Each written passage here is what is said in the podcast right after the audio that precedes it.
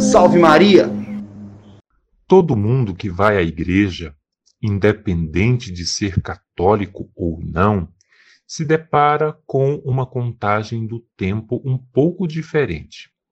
Não entenda a contagem no que diz respeito ao tempo que se desenrola a celebração, mas ao calendário no qual ele percorre durante o ano.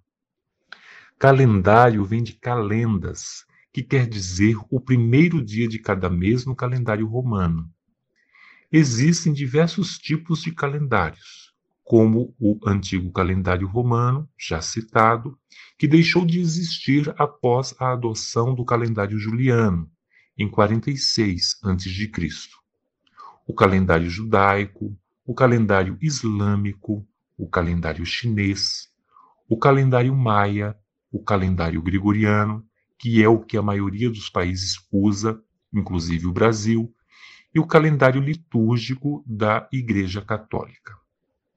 Como se pode perceber, o calendário litúrgico é usado exclusivamente para a contagem do tempo referente ao culto religioso da Igreja, não correspondendo necessariamente ao calendário do uso civil, o gregoriano.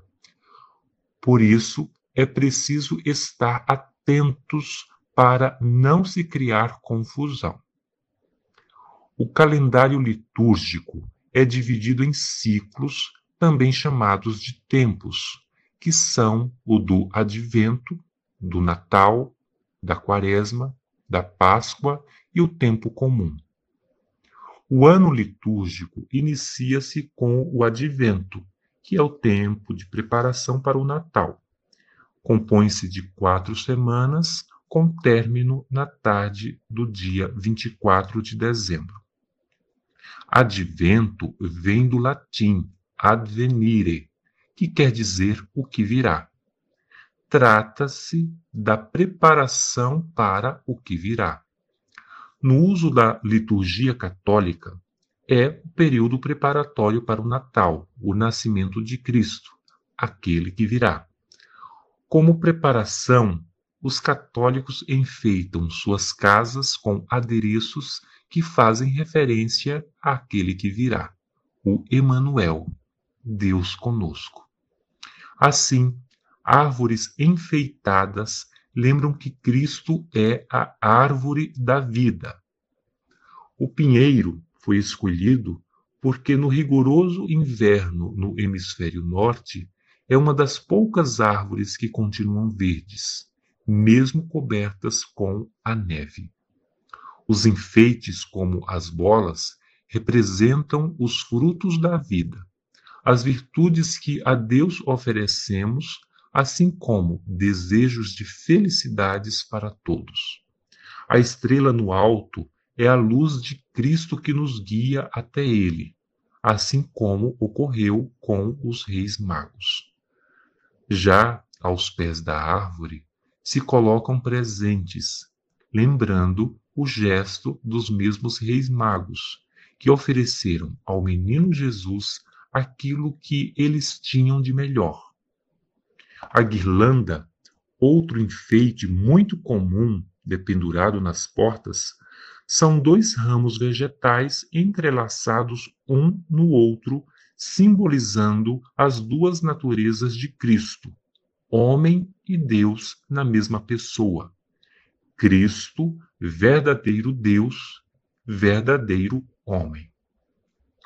Por outro lado, os ramos secos, pinhas, fazem referência à falta de vida e luz antes da chegada de Cristo. Por isso, eles também estão presentes na decoração. Desta maneira, as celebrações do advento são mais discretas, guardando o suar glorioso para o período seguinte. Não é ainda a grande celebração.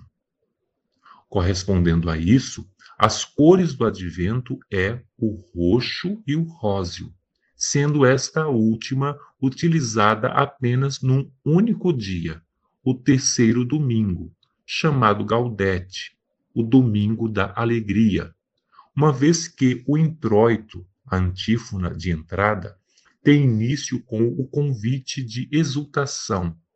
Alegrai-vos sempre no Senhor. Repito, alegrai-vos. O Senhor está perto. Assim como também o início da segunda leitura, a Epístola Paulina. Permaneceis sempre alegres. Como expressão dessa alegria, é a cor roxa suavizada pelo róseo, no tom conhecido como rosa antigo.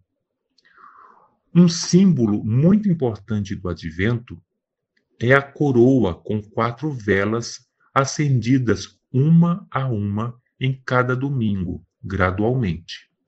Esta coroa é uma guirlanda de folhas verdes simbolizando a espera, enquanto que as quatro velas acesas nos lembram que Cristo é a grande luz de nossas vidas.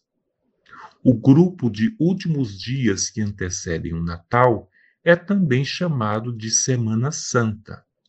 É a Semana Santa do Natal, período mais intenso do advento. Devemos, assim, exultar de alegria pela aproximação do Santo Natal, pois o Senhor está perto, está próxima à sua vinda. Ele é Emanuel, Deus conosco.